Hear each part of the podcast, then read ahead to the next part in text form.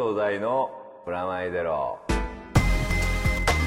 佐藤大のプラマイゼロこんにちは佐藤大です。黒杉山です。それでは早速いつもの通り告知からお願いします。はい佐藤大のプラマイゼロ。この番組は音楽治療と連動しています。今月も番組の未公開トークなどはフロア本誌をチェックしてください。フロアは0円フリーペーパーです。大手レコードショップやクラブカフェなどでゲットできます。またフロアのウェブサイトでも記事を配信しています。フロアマガジンで検索してください。よろしくお願いします。はい。99回いやー気づけば。うん。しれっと何気にそうですね。99回。びっくりですね。8年弱。あのいろんなことがありましたねっていう。ざっくりですね。ざっくり。この間あのアジンの監督、はいはいはい。あの安藤さんはい。と、あの野良劇の監督でもある、はいあのお会いしたんですけど、はい。えー聞いてってくれてる。あ本当ですか？僕すごい久々に会ったんだけど、はい。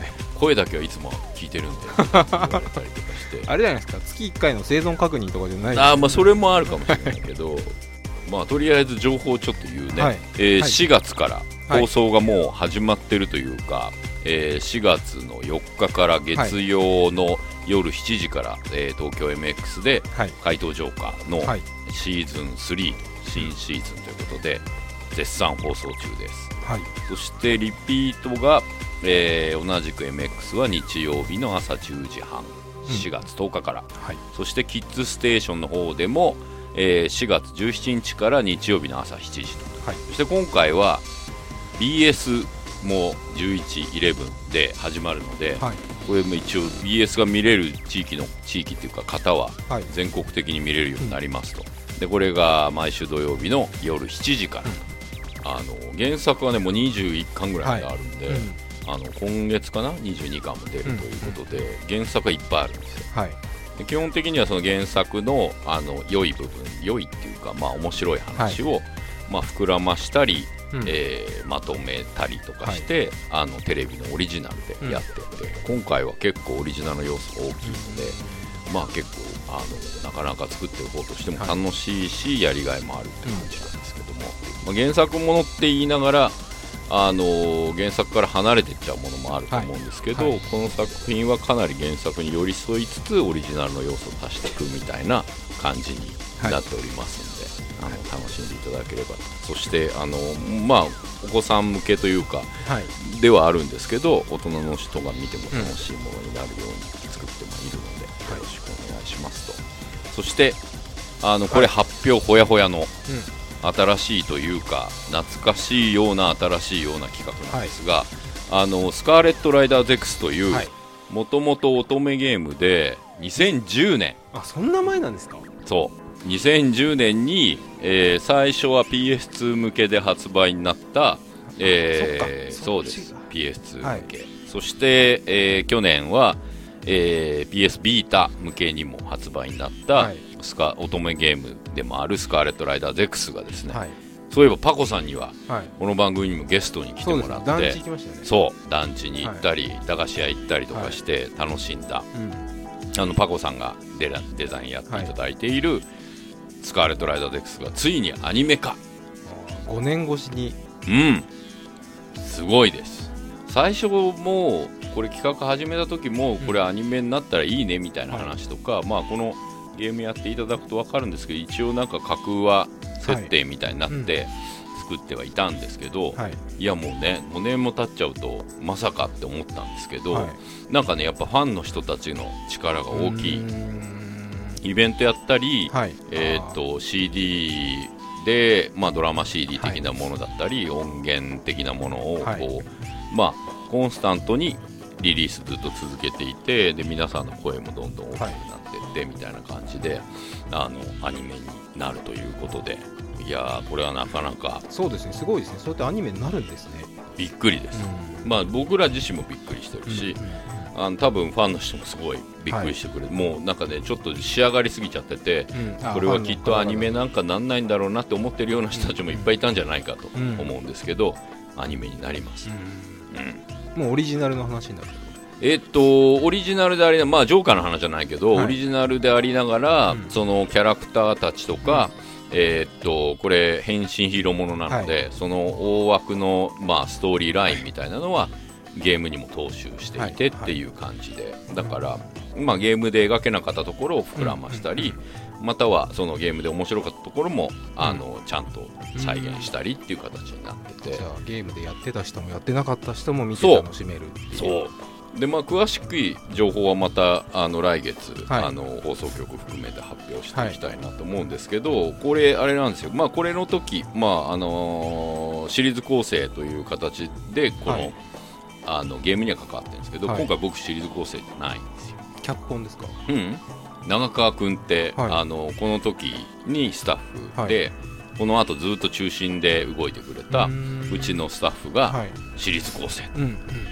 僕がね書かないで。第三の手を離れたと。そう。うこれがなかなか。ん。いいなと思ってるわけですよそしてあのこの時にはゲームの脚本家として参加してた、はい。あの熊谷君はい。が、もうね今や超売れっ子なんですよ。テロルもやってるしね。落語真珠もやってるし、はい。ガッチャマンもやってるし、はい。っていうあのあとペルソナで有名になったのかな。あーペルソナの脚本で、ね。そうそうそう。でだからこの5年間の間に、うんゲームライターだった彼は、うん。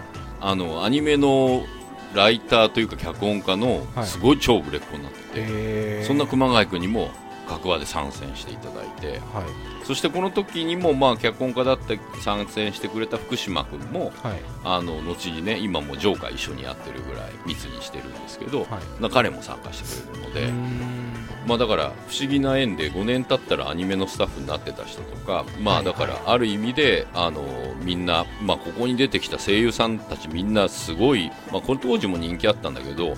めちゃめちゃ売れちゃった人とかいっぱいいてうん。でそういう人たちもみんな参加してくれる。うん。そういう意味でもある種お祭り的なはい。ものになると思ううん。んで、なんせねあれですよ。今年の一つのテーマであるはい。割とだから僕自身スストーリーライダーズとしてこれストーリーライダーズが、まあはい。い、わゆる企画の立ち上げのメンバーでもある、うん。あのまあ、企画者の一つでもあるんですけど、そういうものを広げていく、うんうん今までなんかこう依頼されたものをこう広げていったりっはい。ていうものも多いし、まあ、僕を中心にしてっていうものも多かったんだけど、はい。今後はなんかうちのスタッフ含めてこう、まあ、大きくチーム化ですね。そうそうそうそうなっていけばうん。会社自体もこれからまあうん。こうこうやって一つ打って出るので、はい。ちょっと今後、あのーチームもそうですしはい。ちょっとこうあの違うジャンルも含めてだけど多角化ですか？多角化ストーリーライダーズの多角化ですか？そうだね。多角的系ですか？多角的系だから僕が関わらないでもどこまで何ができるかっていうのをこうトライする年なのかなっていう気がしますけどね、まあそれの一つっちゃ変だけどその一つがまあ先月も発表になってもうあのリリースがされてるフィギュアヘッズってはい。あのタクさんとはい。音楽はタクさんがやってるやつ、もう今もうあの稼働してて。プロト版がいやもう本ちゃん版版。が稼働してで今新しいステージのやつが出てて、はいみたいな感じになってるんであれも、えー、と僕は世界観の設定と、はい。まあ、出てくる各会社が、まあ、あロボットをはい配給する会社みたいなのあるんだけど、それの会社のテーマソングみたいなののうん。作詞をやったりみたいな感じなんだけど、うんなんかね最近うん。そうあの今日ノープランで話してるんですけど、最近なんかすごく、えーまあこの間アグラフ君はい。がはい。リリースがあって、アグラフ君とトークショーやったり、こう先日あの Quadra 君と、はい。まあ、ヒロシワタナベ君とトークショーというか、うん対談雑誌の対談があって喋ったりしたんだけど、なんか、あのーそんな折にね、えー、とメールが来て、はい。あのうちのリリースでいうと3 Frognation Frogman Records のリリースでいうと3番目のリリースだった、はい。えー、と Again っていう、えー、両新井君、はいはい。あの Soup-Disk とかで出てる、はあの新井君のデビューアルバムの「アゲインっていうのなんだけど、それが、えー20周年で再発するへえ感じの情報とかもらったり、であとあの CMJK さんからはい。メール来て、はい。あのキュートメンがはい再始動するんだよつって新曲も出すんだよみたいなはい。来てはい。あの音源聞いたり、はい。それ25周年なんだよみたいな感じあまあそなんかねそしたら「電気グルーヴ・ザ・ムービーも」はい。あのブルーレイ出て、はい。であの手に入れて見たりとかして、なんかほら去年ちょっとエデンの話とかしてたけど、はいそれに近いような現象をうん。日本でなんかすごいこう10周年20周年25周年みたいな感じのはい、周りでそういうのが。周りでそういうのもいっぱい聞いたりとかして、いやーなかなかこうあのなんて言うんだろうなアニメ業界に入入るっていうか、うん。きっかけになったのが、まあ、ビバップだけど、はい。それからもう多分1718年ぐらいとかなのかな、でうんで、えー、とエウレカセブンがい。ちょうど今このオンエア時で10周年なんですうんよ、あもうそんなになるんですね、そう2006年に放送終わっはい。4月終わってるからもう、はい。あの終わって10周年みたいな感じなんだけど、うん。あのそこが終わってからこの会社作ってこの会社もだから丸8年9年目、うんうんうんでこの番組とほぼそうですね。さっきの99回の話じゃないけど、うん。同じぐらいのん。年月をはいあのアニメ業界で生きながら、でその前に知り合った人たちともはい。相変わらず続いていたり、なんかねなんかあの人の縁がいよいよこううん。研ぎ澄まされてきてる感じがすごいしますね。うん。うん。で結構閉じた生活してるの？また今仕事あ普段は。多いから。はい。あの脚本書いて、はい仕事上の人と打ち合わせして。家から出ない生活。家から出なかったり出るとしても、まあ、スタジオに行ったりとかであとまあゲームの会社に行ったりっていう、結構こうルーチンとは違うけどありがたい感じで、まあ、日々の生活してるんだけど、そうやってたまにこう僕にとっては、まあ、ちょっと懐かしいというかちょっと離れた、うん。その音楽の世界の人たちとはい。久々に会った話したりすると、覚えてることとか記憶が蘇ってくることとかが多くて、まあ、なかなか面白いなと。でその時にこう鳴ってる音とかはい。絵とかもはい。相変わらずなんかこうあそうかそういうことあったねみたいな話とかもするようになったりとかしてて、うん。まあでもまさか20年経って同じような音源を聞いてね、うん。でまあ新井君の「アゲイン」とかも聞いててもなんかねああの懐かしいは、はい。あのそのメールが来た行為とか、はい。そのジャケット見たり、うん。懐かしいんだけど、で音とかもまあああこういう曲あったなと思うけど、その音自体に懐かしさって別に古びてなくて、うんうんうん。むしろなんか、うん、今全然普通に聴けるみたいな。まあでも昔の小説読んでも全然面白かったああそうそうそうそうそう、うん。別にそうじゃない。なんか割と映画もそうだし、はい。ただなんだろうな。アニメも比較的そうだと思うけど、はい。まあただテレビドラマとかバラエティーとかの鮮度のあのま感じはまたちょっと違うテクニカルな部分だったりとか、うんうん。それを作ってる要素それこそ洋服とかそういうのを見ちゃうとちょっとなんかやっぱ違いますよね、うん。音楽とかやっぱビジュアルがない分あそうそう。それぞれの記憶装置になるので、それぞれの思惑とか思いとかは、まあ蘇るにしてもそこであんまりその、はい。何時代的な寝方はあんましてないんで、うん。特にダンスミュージックはそんな感じがまあ、言葉も入ってないですか。ら、そうそうそうそうそうそう、うむしろなんかロックとかね、んはい。そっちの方がそう。やっぱ、再再結成とか言って、うん。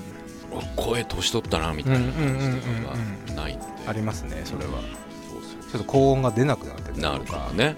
そうそう寂しい感じがしますけど、うんうんうん。まあインストはないですからね。ない。劣化するってわけでもないので、うん、そこが面白いなと思って、そうだから電気の、あのームービーを見たんだけど、ん。まあ、あれもそう25年ぐらいのはヒストリーをこうバーッとうん。描いてて、多分すごく密に仲良く、あのー一緒に遊んでた時期と、あとちょっと離れた時期と、その出会う前の時期っていうのが、だからあの映画見ながらそういう記憶とか、まあ、ここはいたなとかい、自分の歴史とそうそうそうそう。照らし合わせてみたいな、うん、っていうそういうだからエデンですよまさに、エデンにおけるダフトパンクだなと思ったりとか勝手にする感じっていうのは、なんかそういう体験自体ができることが面白いなと、うんそれはねなんかヒロシ君と対談しててもはい。そうで、あのーなんていうのかな。ひ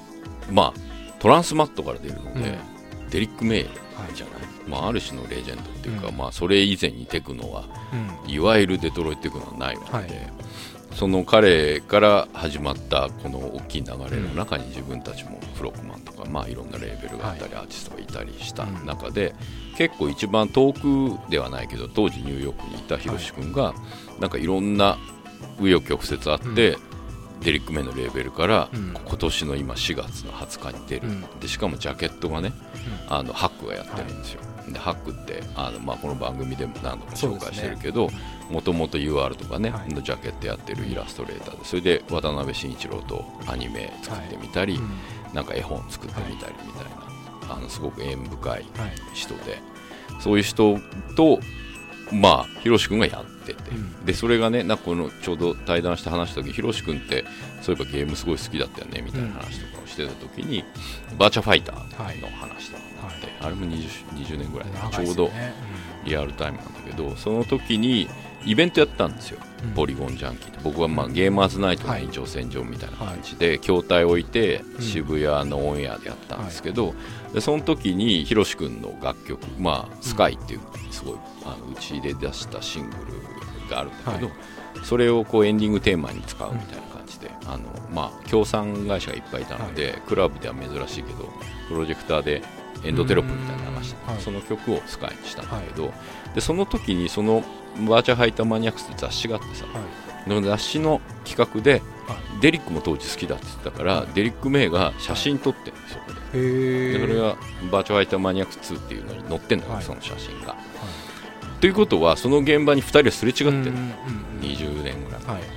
お互いそんそんなに意識せず、それがもう何年か経って、今、まあ、僕自身もそうだしいろんな人たちがそこから、まあ、距離を置いたり、うん。あのまあ、中心にいたりする中で、2人がまた出会って、うで今こういう形でリリースしてるっていうのは、なんかすごい感慨深いな。でこれほら先月の話につながるんだけど、はい。別にそういうこうコンテクストとかそういうつながりとかを全然知らなくても、うん。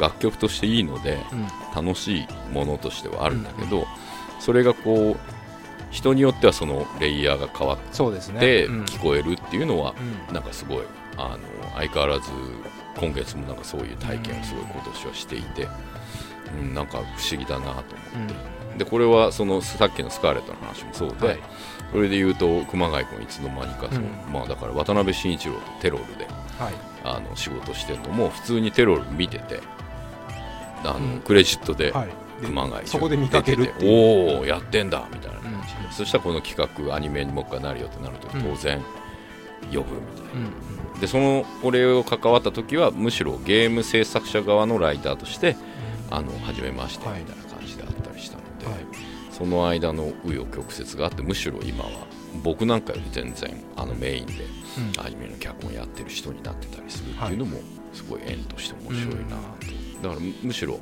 あのうちの長川君もそうだけど、はい。もう逆に任せられるというか、任せていいんだなと思えたりもするし、うん。でそれに近いこと思ったのは、はい。この間あれ世田谷文学館ではい。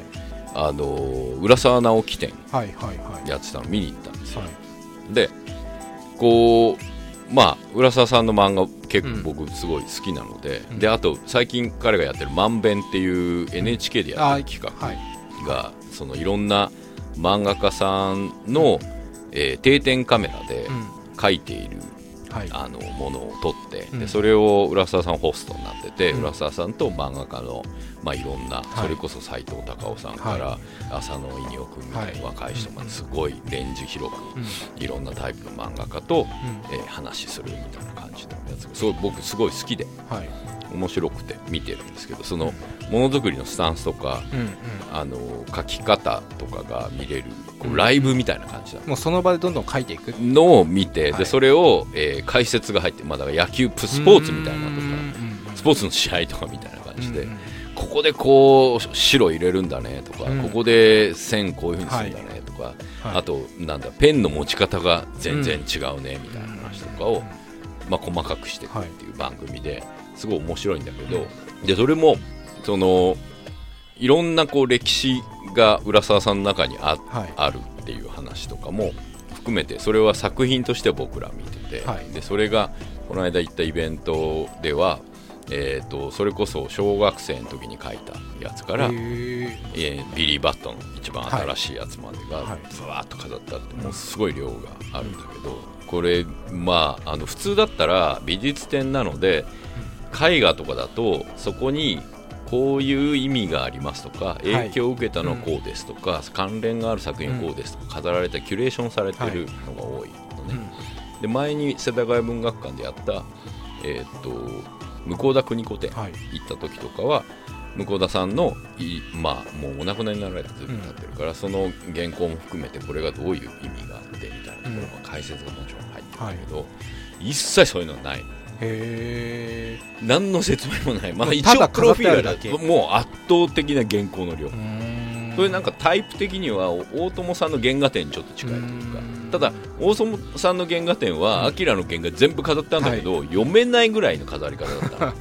うん。ただ全部飾ってあるだけっていう、はい。ドバーって置いてあるだけで、はい。読もうと思っても読めないみたいな、うんうん。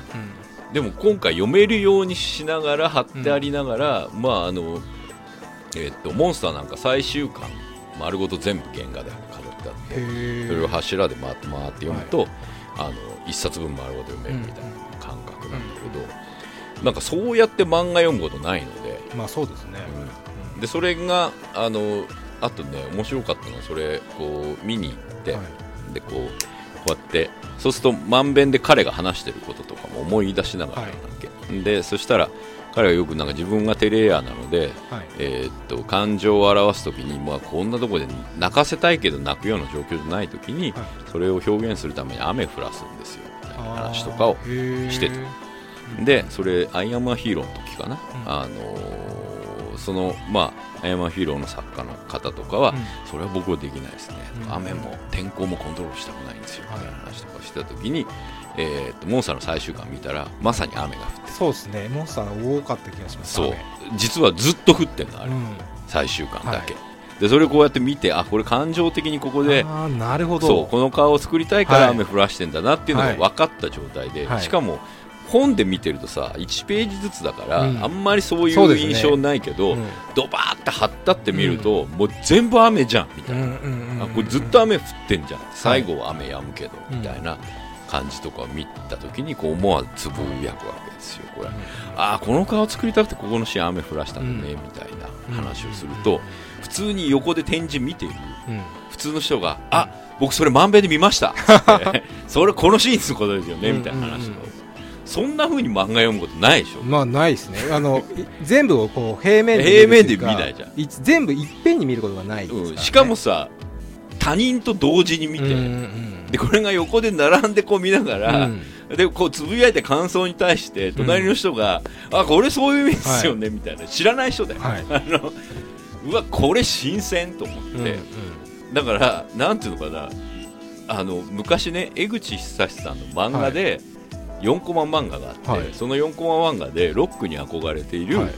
えー漫画家はいつも孤独である、うん。でロックミュージシャンいいなと書いてるステージがこうはい。あって、まあ、作ってる作業はさ一人だけど、それをガーンってやったらうんうん。ドーッと受けて、ステージもそうですね。わーってなるのがいい。お笑いの人もそうだし、うん。演劇の人もそうだけど、うん。で映画だってそうだよ。うんうんでもやっぱ漫画の人ってそういうのないはいみたいな、うんじゃあそれをライブでやろうってライブで書くみたいな、うんそしたらわーってなるみたいなの4コマで書いてんだけど、じゃあアンコールってなった時に、あの1回目と同じのを書いたの。そしたらふざけんなって言われてうーん。漫画ろ音楽だったら喜ばれるのにって、まあアンコールっつって同じ曲やっても喜ばれるのにって、うんギャグ漫画喜ばれないみたいな話が載ってたんだけど、はいでその感情とか心情って結構すごい僕も分かる。はい。で、うん。特にテレビやってるそうで、うんうんうん。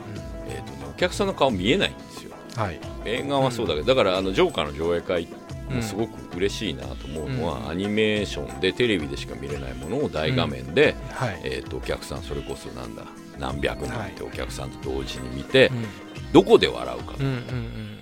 そうですね。それどこでリアクションするのかみたいな、うん。だからもう画面なんかもう作ってる間にいっぱい見たから、はい。ほぼほぼなんかこう横見てお客さん見て。お客さんみたいな。うんうんうん。まあ、あななるほどじじいのぎっくり腰でこんなに受けるのかとか。そうですよね。まあわかんないですもんね反応が。わかんないでお笑いの人とかさまださ、それテレビは分かんないかもしれないけど舞舞台があるし、あとやっぱりテレビの中でも公開のなんか収録とかそうですね。あるじゃん、人が見て一応人前でやるっていう。そうそうそう。で映画の人も演劇があって、演劇だともちろんまさにライブ、で毎公演違う、はい。リアクション変えるみたいな。で映画もさ映画館があれば、うん。そのさっきの上映祭の話だけどうん。見れるうんわけじゃん、でそういうのがないなって思う中、うん。よく考えたら漫画家ってもっとないなっていう、はい本質的に意味に言って書いてる瞬間を見れるなんてことない。そうですね。でそれが面白いものだっていう、うん。エンターテインメントだっていう考え方も漫画家自身もなかったと思うのね、あー。そうですね。どこまで喜ばせてるかって分かんないわかんですからね。ない。でそんこんな書いてるの毎日だから、うん。別にだから僕らが何それを見て楽しいかどうかなんかわかんないじゃん、うんうんうん。で解説がなかったらきっとわかんないの、うん。うん多分ね。はい。でもそれがその浦沢さんがいてその浦沢さんが、おここで丸ペンですかとか、うん。うんうんあここは筆ペンなんだね、うん。みたいな感じとか言うと、うん。あそうなんですよとか、うん。あトーン自分で貼るんだとか、うん。うん。いや僕は自分で自分でやりますね、うん。とかむしろ景色描いてる方が好きなんで、うん。っていう人もいればいやもう斎藤さんたちみたいにこあうキャラクターはちゃんと描くけど、うん。背景はもう完全に、はい。あの分業になってんだよみたいな人もいて本当描き方全然違うしっていうのを見てた時に、ああなんかそういうことをライブにすることって面白い、まあうん。普段。例えばこれもしかしたらだけど、うん。料理ってあるじゃんよく。はい。なんとかクッキングっつって。はい。鉄人みたいなのもあるし、はい。はい。料理作ってる様がエンターテインメントであるっていう感覚うんうんうんうん。って結構職人側からも発信してはい。むしろそこからスターになったりとかして、うん。うん。まあ、パティシエみたいなそうじゃん、はい。なんかそういうこうまあなんつうんだろう皿が皿がそうですね。キャンパスみたいな。確かに最近は特になんかオープンキッチンとかで普通のお店でも見せたりとか。見せる。うん。なんかあの鉄板屋なんかまあお完全にそうじゃん。お寿司屋さんとか。も、うん。ねライブ感みたいなのがあって、で割とそういうことをこう提示してないジャンルの人たちが提示した時に、エンターテインメントになり得るんだな、うんでしかもそれが、まあ、ライブって言って書いてるものだけじゃなく、うん。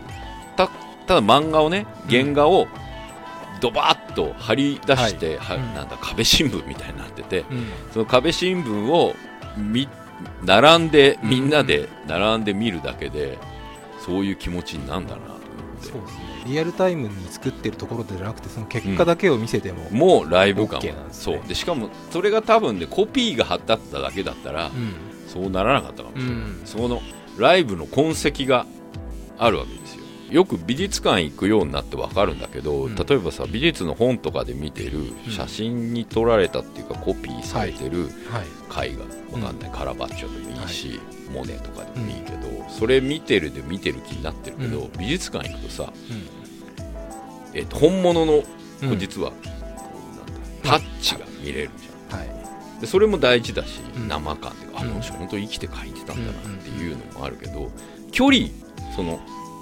印象派の絵なんかさ、はい。実は3メートル、4メートル離れて初めてなんかこう、うん。あそういうことかみうん。たいな感覚、あ橋ってこうやって見えるよねみたいな、っうていう、ん、そうですね。うん、やっぱフラットで平面紙とかにプリントされてるだけだと分かんないです分からんない分かんない。でそれが漫画にもあんだなと。あでコマのさ大きさとかが遠くから見るとバーって貼ってあると形で分かんのよー大駒とかうんあと立ち切りって言われてて、はい。こうコマがなんだ、えーページからはみ出してる。そうですね立ち切りっていうのはいがあるんだけど。枠枠がない、枠がないやつ、はい。あれがあのね浦沢さんの場合だけど、はい、えっ、とねほとんどあんまない時期と結構なるほど。そういうフのも。ルートとかだともう立ち切りばっかりみたいになその人のその特徴その時期による特徴とかも。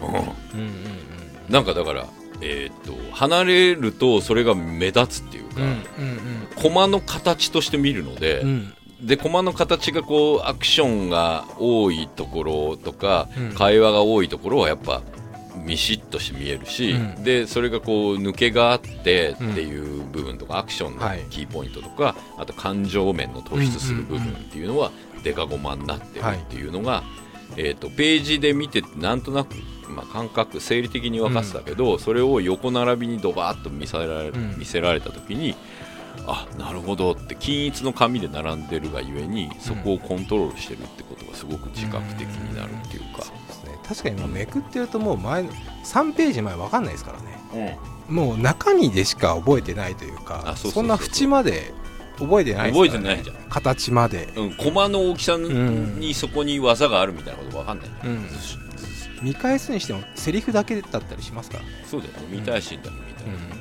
だから割とこう俯瞰でそういうものが見る機会ない。な、ないですね。でしかもそれがエンターテインメントになるんだな、でしかもそのライブでえ物理的な紙があるところでみんなで並んで見るってうん。結構もう最終日に近かったから人が多くて、でもなんかみんな行儀よく見てんだけど、うん。日本人だから、はい。その行儀よく見てる感じの中で横の人が突然話しかけてきちゃう感じ、でそこでそれ以上話しないわけ。美術館だし。はい。でもそれがすごいなんかこう充実感につながってる、うん。一緒にライブ見たなみたいな。うんそれってさなんかライブ見に行ったクラブ見に行った帰りの朝の電車で、うん絶対同じ場所行ってたよねって人たちとこうわーってはい。なってすっげえ近所まで一緒だみたいな感覚の、なんと共犯意識みたいな。そういう感覚に近いのかな。なんかだから冗談みたいに江口さんが書いてた、はい。ま4コマ漫画のネタが、うん。実際にテレビで中継されていて、まあ、NHK の1時間番組で見てでそれをこうキュッキュッキュッってペン書いてるのを見て、あのーおおとか言ってるわけですよ、もうコントかって思うじゃないですか、それ段階が、はい。でもそれってちょっと例えば、えー、とお笑いで言えば大喜利の発明？あはい。れってまあ僕は通説しか知らないけど「えー、と笑点」がはい。最初だって言われていて。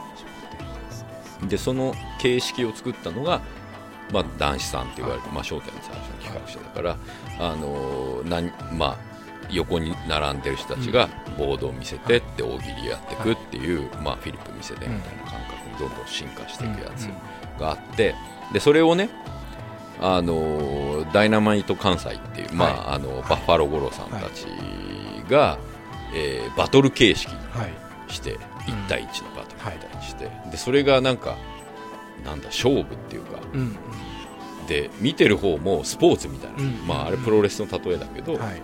それを大喜利でやった時に、その大喜利がエンターテインメントとしてちょっとこうなんて言うんだろう一般化してその一般化したものをもう一回スポーツみたいなものだと、うん。あの慣れ合いじゃないんだはい。みたいな感覚でうん。見せたやつを、まあ、今度は一本グランプリっていうので、よりなんだ分かりやすくね。大きいメジャーとしてやった時もそのエッセンスが残っててはい。っていう、あのなんだお笑いがスポーツに近いものなんだっていうことを提示してる。それもすごい面白かった。だからある種、えー、とオーディション番組もそうだと思うし、うん。ダンスオーディションとか、はい。朝やんみたいなのだったりとか、まあ、ある種 AKB もそうだと思うし、なんかねスポーツってスポーツが楽しいんじゃなくてスポーツっていう観戦の形態とか形式、うん。まあ、ボクシングみたいなのでもいいし、F1 レースでもいいし、っていう提示を、えールール付けっていうか、はい。見方の解説ができればうん。それが成立するんだなっていうのを、うんうんお笑いは結構前からうん。やってて、それこそ大地さんも含めてやってて、であのついに漫画がうん。そういうところに今浦沢さんによって。だから浦沢さんなんかこうある種、えー落語界で言えば男子さんみたいなことを今まんべんっていうんでやってんだなみたいな感覚になったんですよ。でアニメ業界でも本当はそういうことできるしある種あのもしかしたらだけど、えー安野さんがやってるアニメーター見本市って、割とそういうことにね。近いかもしれないですね。うんアニメーターにお題渡して、うん。まあ、3分といあのがあってでその中でアニメーターが面白いところ、うん。まあ、ストーリー撮ってもいい PV やってもいい、ん。CG やってもいいみたいな大喜利があってっていうのがあって、うん。でそれがその大喜利のうちの一つにあの山本小夜さんって監督はい。えーっと藤子という女道八の監督が、えーっとエンドレスナイトかな。なんかそれあの、アニメーター見本市でやったんだけど、はいそれ上条敦さんって、はいはい。当位の方がキャラクターデザインやって、はい。あの3分間ずっとアイススケートだけやってフィギュアスケートだけずっとやってるっていうはい。PV とも言えない。なんだこれ。イメージビデオ的な。そうフィギュアスケートへの愛だけかみたいなうん。3分ぐらいの映像があるんですよ、でそれ見た時にまああのさよさん、まあ、仲良しでご飯食べたりとかする時に、もう私一人でデトロイト行ってきたんですよ。って話してて、え何しに行ったのって。いやフィギュアの世界選手権見にみたいな、この人の情熱すごいみたいな。でもそれ人のこと言えないっていうか、あの例えばラブパレード行くためにはい。ベルリン行っちゃうみたいな感覚に近い感覚で、彼女はそれでフィギュアスケート行っててみたいな、でそれであのある種の、まあえー、庵野秀明さんが用意した、うん。その自由にやっていいはい。よみたいな場で、うん。それを提示して、うん。でそれが今度あの「ユーリ on the Ice」っていうアニメなんですよ、へフィギュアスケートの。テレビシリーズね。でしかもそれがあれですよ。久保光郎さんがはい。キャラクターデザインとはい。ストーリー原案を山本沙代さんと一緒にやって、はい。あの人フィギュアスケート大好きうん。でしょ、なのよ。でそれをずっとテレビで言ってたことを見て、二2人が組んで、だから脚本じゃないのネームって書いてあるの脚本原案がネームで書いてあるんねだって、すごいですね。うん。それなんかあのまあ大根さんっていうか大根監督が、えー、とモテキの映画版やった時に、うん。あれも原案になるものをネームで書いたんだって、でそれをまあ脚本にしてはい。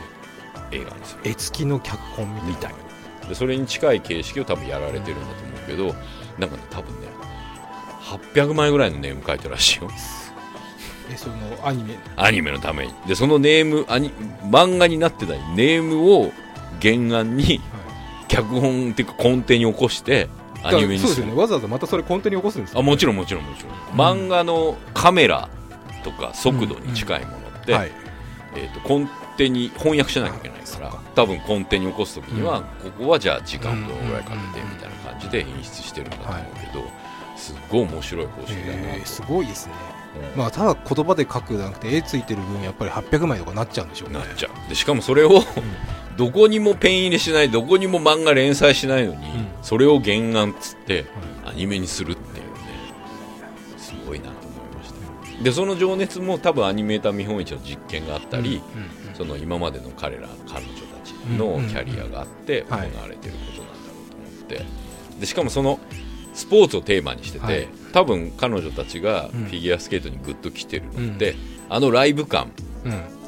その晴れと毛があって、はい。そのドラマとか文脈があって、ただこうなんだ綺麗に男の子たちがやって滑ってるんじゃなくて、そこに友情があったり、はい。例えばなんだろう努力とみたいなまあ箱根駅伝と一緒ですよね。あそう、そう。でそこをドラマにうん。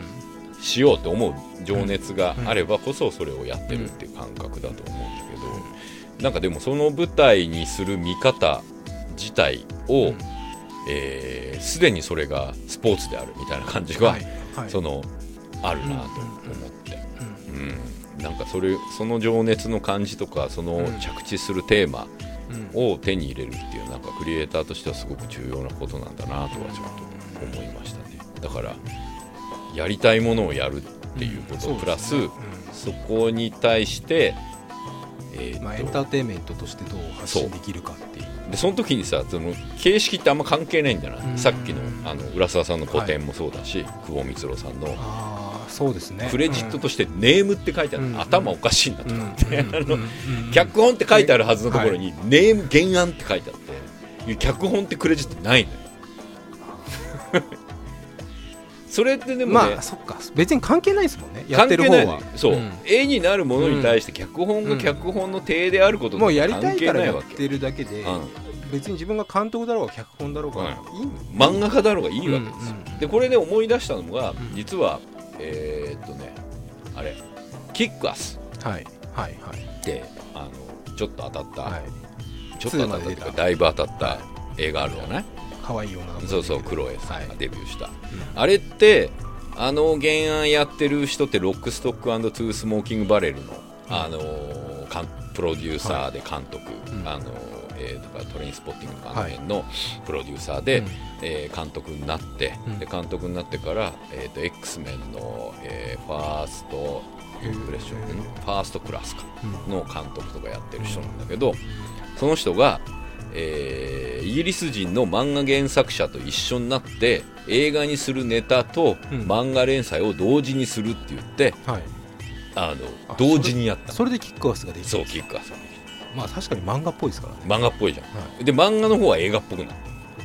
逆転の発想。ぐるぐるってつながってはるでそれを突き詰めてだから原案がない漫画を原作にして、映画の企画を動かし、その映画を作ってる間に、うん漫画の連載が始まり、映画ってやっぱ2年ぐらいかかるじゃない、うでその間にその漫画がどんどん人気になり、んでその漫画が一番ピークになってる時に映画が出るでその時に漫画と映画でお話が違うところもあるけど同じところもあるみたいな感覚でうん。流行りを作っていくみたいなお互いの仕事が好きでうん。みたいな感じで話をしてるんだへけどえあそれを日本で、まあ、フィギュアスケートというテーマではいはい。やってんだなと思った、そうですね。だから漫画描く人と映画監督と、まあがアニメ監督が一緒に組んでアニメ監督がたまたま組んでやった時に脚本ってなくてもいいよねみたいなコンテっていうかコンテ書くためにはネームがあればいいよねうんみたいな感うんうん。覚でちょうどあの岩佐正明さんが「ピンポン」ってはい漫画を原作にしたアニメをやってるね、うんあの時も脚本ないんですよ。漫漫画漫画を、えー、と根底に起こして切り張りしてってあので原作にないとこ足すじゃない？やっぱ必要になるじゃない、はい。それはあの松本太陽さんのとこに行ってはい。こういうのやりたいこういうことだとかって話して、はい。でその,、まあ、その時ご教授というか、はいはいはい。でチームになって、うん。ない部分も作ったらしい。うだからそれのね面白さのなんとなく分かるなって思ううん。ところで言うと、ジョーカーやってても、うん。そうなの。原原はい案というか原作者の高橋先生と、あの会う機会とか話す機会があって、こういうアイデアがあるんですよとか、うんうん。っていうの。だからこうなんですねみたいな話するじゃん、それで自分たちが書いてるシーズン3の脚本があって、うん。その脚本を当然読んでいただいてるわけ、で僕らは当然連載の漫画も読んでるけど、連載の漫画が新しいのが上がってくると、その脚本にインスパイアされたセリフが反映されたキャラクターが出てくる、うんそれはまだアニメになってないのよ、うんうんうん。何の、まあ、6ヶ月ぐらいかかるから、うんうんでそれが漫画の方で先にはい。それにインスパイアされたセリフとキャラクターの、うんが出てくるわけ。うんで出てくると見てる方ねうん。お客さんからしたら、あ漫画の原作通りにテレビがやってるってなる、うん。そうですね。タイムラグが。タイムラグが、はい。でも作ってる方としては、うん。一緒に作ってる感がうん。ある。っていう作り方をしてて、うん。だからジャンルは違うし多分、あのーものの発想の作りアウトプットの仕方は違うけど、でもそれを、えー、とどうやって人に提示していくかの提示の仕方っていうのは同じ作品なそのでね。うん。そこに寄り添う形っていうのができるとすごい幸せだったりするんだけど、でそれがねそのあのユーリ on the Ice だったり、はい。その Kick-Ass だったりはい。っていうのは結構自覚的にそれをやろうってなってはい。いてよくなんか今までの僕の経験だと原案原作っていう人たちはなんチェック機関みたいになってる人が多くて。あーまあ例えばその原作の世界観を壊してないか壊してないかとか。そういうところってことですよそう。ね一緒に作ってるっていうより、うん。監査ですね。まあ言い方悪いけど作らしてやってるぐらいの勢いとかの場合うん。も、まあ、特に人気がある原まあ作だと、原作至上主義的なところがありますからね。ある。で全く原作と同じようにやれみたいな、カットもアングルも変えうんないみたいな、うんうんいやでもそれってさっていう、その映像的な漫画っていうのと、うん。映像は違うので、うん。あのもちろん音を省いたりそうですね。その背景とか奥行きとかがが全部出て出てきたりあとレンズがレンズっていうかまあなんだレイアウトが動いたりとかっていうことと、その漫画がコントロールできることが違ったりするらしい、まあ小説なんか特にね、はい。あの心情が書けない、まあ、書いてもいいけど、うんうんはい。それ一番やっちゃいけない、うああ僕は今日焦っているみたいな。んもう全部ナレーションで読む朗読劇もう朗読じゃねえかみたいになっちゃう、そうじゃない。うん。っていう部分でいう部分をどこを省いてでも同じ気持ちにさせるのかうん。みたいなところって話し合いとは違う、うんうん。その同じ方向を向いてるよね感みたいなところがうまく寄り添うことができるとすごくいいスパークをするんだなっていう、で実際それは自分がジョーカーの時もそう思ってるし、うん。多分きっと,、えー、と Kick-Ass にしてもはい。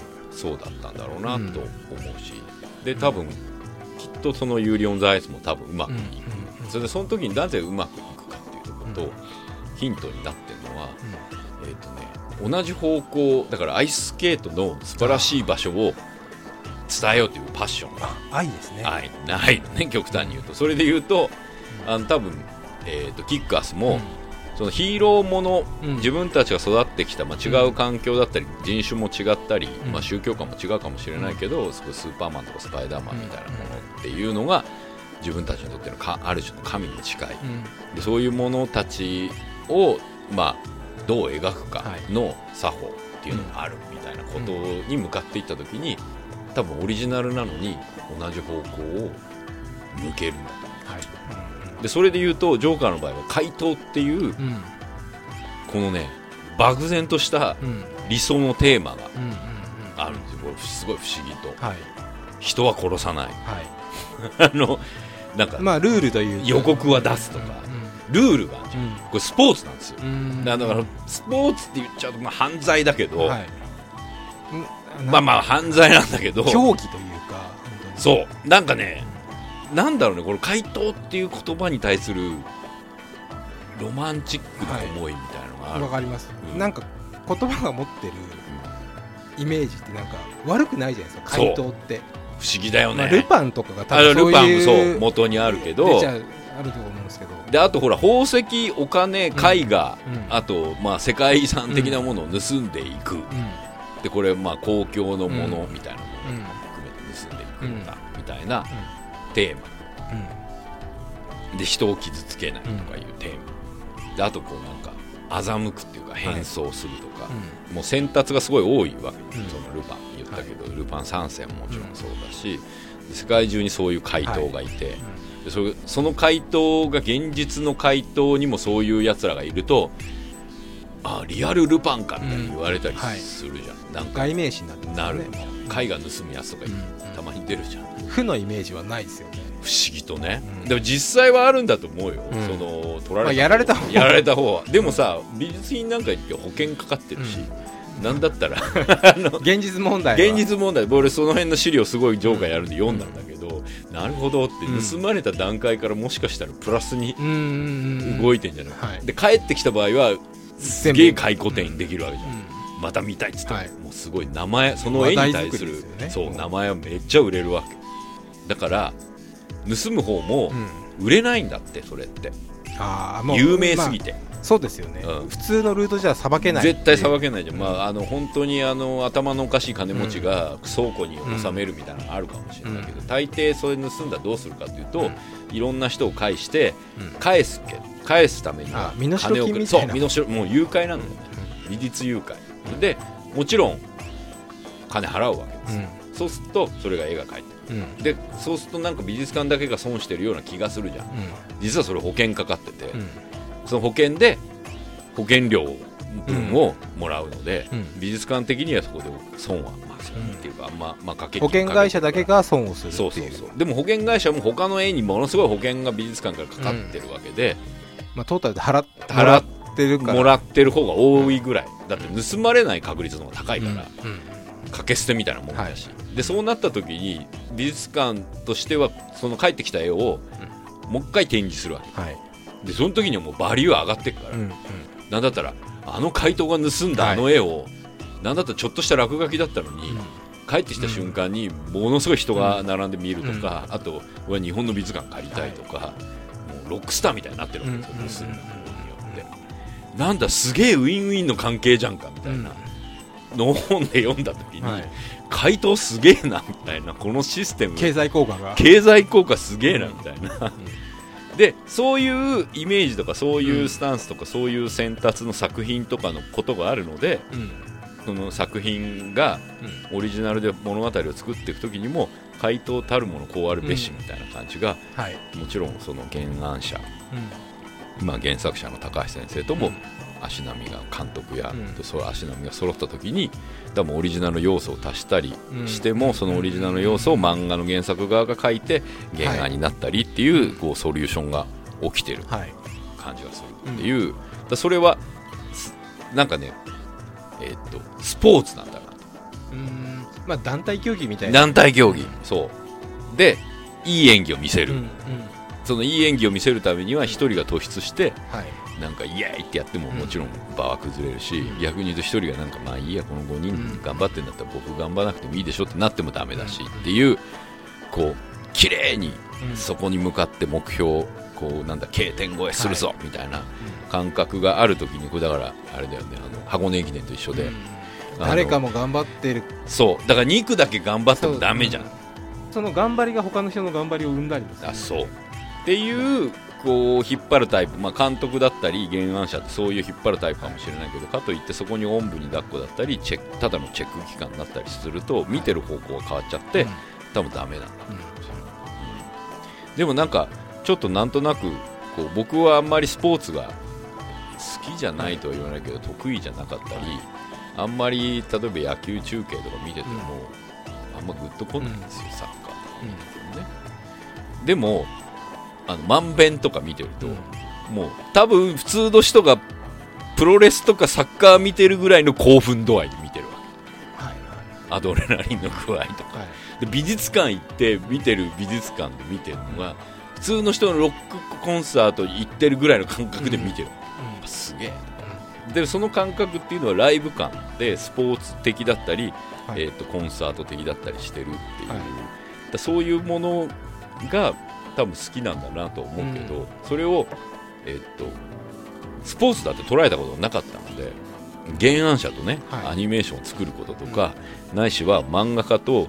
えー、とアニメーション監督がスポーツをテーマにアニメを作ること自体がもうすでにスポーツであるみたいな感覚って、なかなかねこうあのまあそうですね、まあ、スポーツってもう基本的にやっぱアクティブなそものうな感じだけど、まあ、フィジカルな、うん、フィジカルなものじゃん。でもなんかそれってそういうものがスポーツなんじゃなくて、うん。スポーツの良さって多分ちょっと違う。だそれで言ったら、えっ、となんだ X スポーツなんてさはい。スポーツって言いながら板切れの上乗ってるだけとか、いやいや。極論はいやいやもう極論、はい。自転車乗ってんじゃんみたいな、うん。でもスポーツなんある点において美しくある場所っていうのがあって。見せるっていう行為自体がやっぱり、うんで見せる見せられた方にそれを、えー美しいと思ったり楽しいと思ったりする解釈というかルールがうん。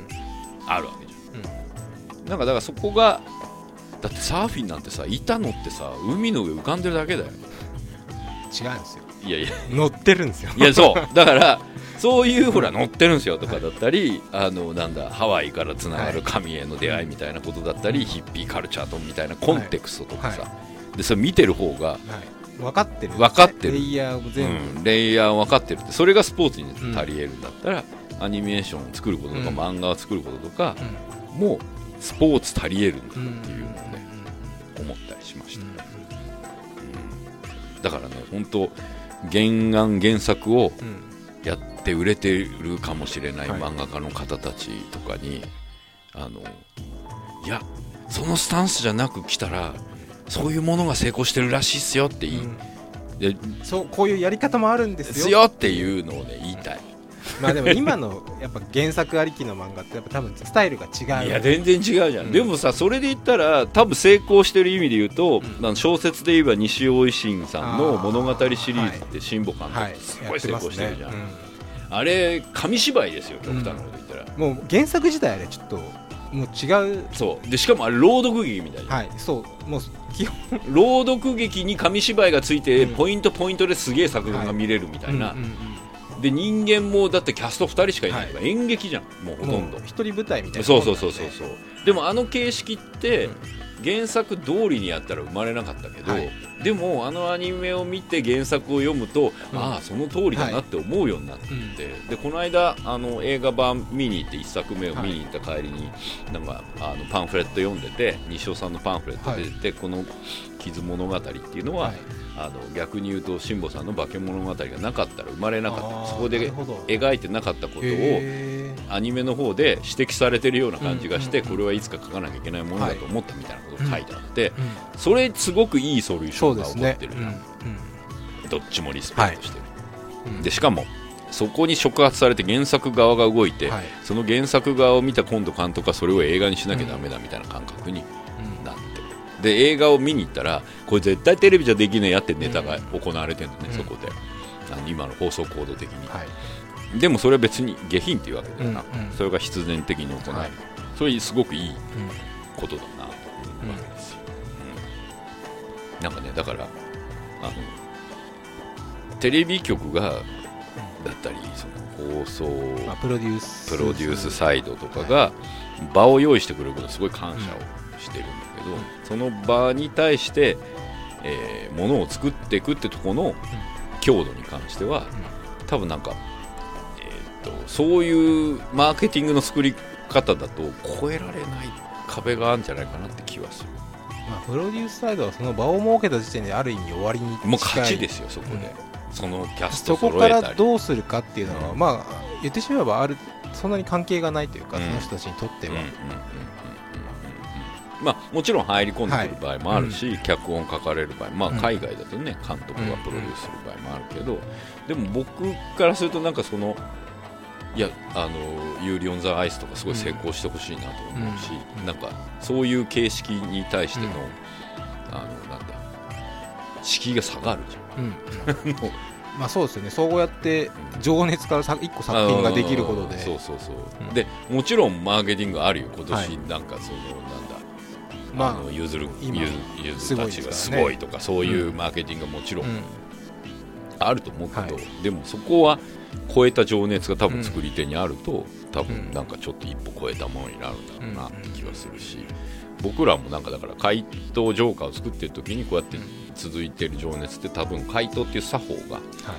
そこにこう目標としてあるとそれがちょっとスポーツのように機能するっていう感覚もあるのかなもちろんそのルールにはまることが正しい場合もあるしその踏まえて逸脱することが正しい場合もあるけど、うんルールがないっていうのはうん。多分ちょっとものづくりとしてはちちょっと苦しいのかなって気はします、ルールがないと自由にできそうですけどやっぱりある程度のルールがないと逆にやっぱり自由を感じられないっていうかっていう。うんっていう気はしますよね、でそこでだからさっき言った観客のリアクションって、うんルールを形成してると思うんだようんうね、んこの観客がわーって受けるんだったら、このルール変えてもこっちの方が面白いもん、まあ一番観客がそのジャッジメントするジャッジする側ですからね最終的な、そうそうそう。なんかほらよく柔道のルール変わったりするのってうん。そういう感じじゃん、なんかあのちょっとだけ強くなりすぎちゃうとそうですね。つまんないから、はい、なんかもっと均一になるようにとか、うん。あと F1 のレギュレーション変えるのとかもそうじゃない、うん、だバレーボールとかもそうですよね。うん。もともとなんかラリー性がどうああとかもはいはいはいはいそうじゃない。ですかそうだよね、そうだからあのスポーツの、うん。あの部分のレギュレーションの変え方って、すごいなんかプラスに働く場合が多い気がするんだけど、今テレビのレギュレーションの付け方って、実は客の方見てないんじゃないかなって感覚、あそう事なかれ主義的なというか、あの一部の人たちの意見だけでみたいなかもしれない運転、うん。なんか、あの苦情が来るかもしれないからやめとこう運転みたいな感覚が、予想に近いというか。そう予想。でも大抵その予想ないんだけどさ、うんうんうん。あった場合も、まああったら勲章だぐらいの勢いにしてほしいぐらい。100人に1人いないいるかいないかみたいなところにビビっててもみたいなありますよね。でスポーツもそういう部分でもう FIFA みたいなのもあってレギュレーション決めてるんだろうけど、でも大きい意味で言うとこのお客さんの入りがはっきり見えたり、はい。リアクションがドーンって見えるじゃん、うん入った、はい。わーってなってる。うんうん。これはもうルール変えた方がいいなみたいなのそうがですね。見えるけどより分かりやすくそう。エキサイティングな。そうそうそう。で映画も多分そうじゃん「うん。スター・ウォーズ」なんか多分、アカデミー賞1個も取れなかったけど、うんうん。興行としては大成功なわけ。よ、うん。もうどっかんどっかん受けてはい。見てるわけだから、成功だ。ってなるわけだ、テレビってね、うん。その成功体験がないことが問題なんだ。よああのプロデュースサイドがお客さんがテレビ見てる絵を見れないの。さっきの話と同じで。変な話スポンサーがいっぱいついてどっかんどっかお金が入れば OK みたいな。OK でそのスポンサーがそのテレビ見て、ここが面白いゲラゲラっていうのをスポンサーも見れないわけ。うんうんうん。街頭テレビだった時はいいよ。はい。ガーッと見えるから、あよしこれが受けんだ、うん視聴率はどうなんですか？でそれ毎分じゃん。はい。それ別に偶然チャンネルがあったったりうん。だから CM 明けとか普通に。うん。そのさその視聴率っていうのもすごいなんかこう幻想で偏ってんじゃん。でもちろん観客の反応も偏ってるかもしれないけど、うん。実際見えるからねそこで、バーってなってんの、ウェーブとか起こってんだから、はこりゃ受けてるだろうとか、うんでまあお笑いのライブだったらうん。笑ってんだから、あのそりゃ受けてんだろうみたいな、そういうなんだ成功体験をうん。テレビってまあできないできない。ねとある家庭を除くとかそういうことになっちゃいますよね。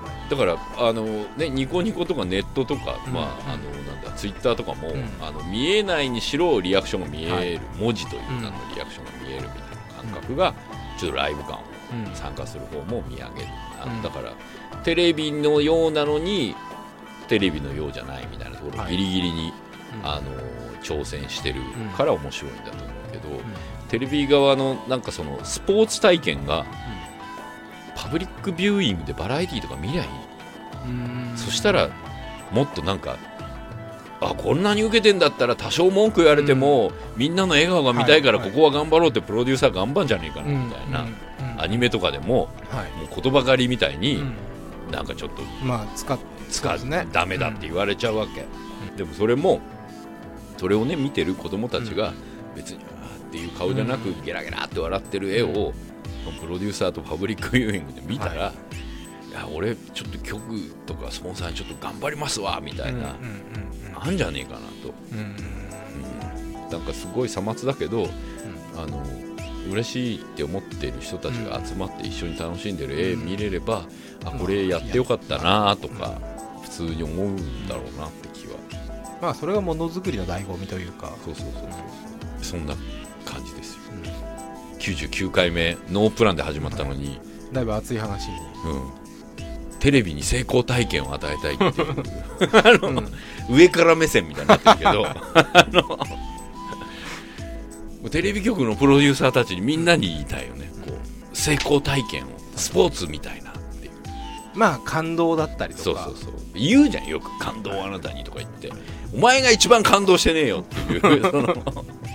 テレビに言いたいみたいな。久しぶりですねそれも。あプロデュースがプロデュース側にその噛みつく感じつく感じが。いや別にあの今行われてる何かがっていうわけではないけど、なんかこうちょっとこうなんだ同調圧力的空気感と、はい。でも逆に多分まんべんなんか多分視聴率関係なくまあ動いてるし、うんうん多分倉本さんと、うん。あれ放送作家の倉本さんと浦沢さんの企画なんだけどこの2人が多分飲み屋とかであロックいいよねって言いながら、うん。なんで漫画家ってロックみたいになんねんだろうなって、もっとかっこよくなきゃだかっこいいのになって、うん。いや絵描いてるのかっこいいっすよ。え、うん。マジで？じゃあこれ中継しちゃう？みたいな。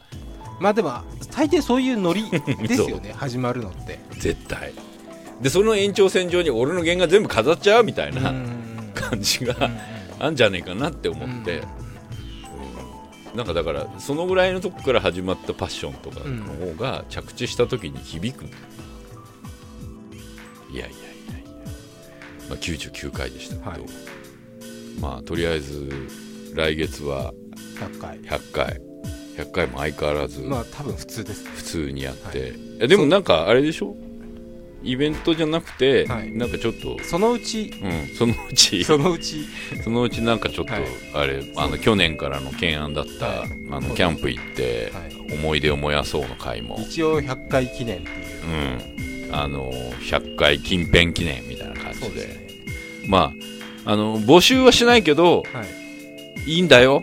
何100回に対して何かメッセージをくれてもいいんだよライブ感の楽しんでもいいんだよ別に、久々に聞いたりした人がそうですね。相変わらずですねみたいなことを言ってもいいんだよ。この時の話もう一回ししてほしいなとかでも。ていうのでもそういうのをうん。特に募集しないけどいいんだよ、はい。送っても。プラス、あのー僕ちょっとニューヨーク行ってくるんで、はい。またなんかお土産あったらあ買ってこようと思うんで、そういうのあげちゃうかもしれないからなんかもう軽くツイッターでつぶやくぐらいでも全然。あ全然全然。あのーあれですね。ハッシュタグさえつけてくればちゃんと見るので、はいはい、PM はいそんなわけで、はい。今月もプラマイゼロは佐藤大とフロア関山がお送りしました。それではまた100回目で。はい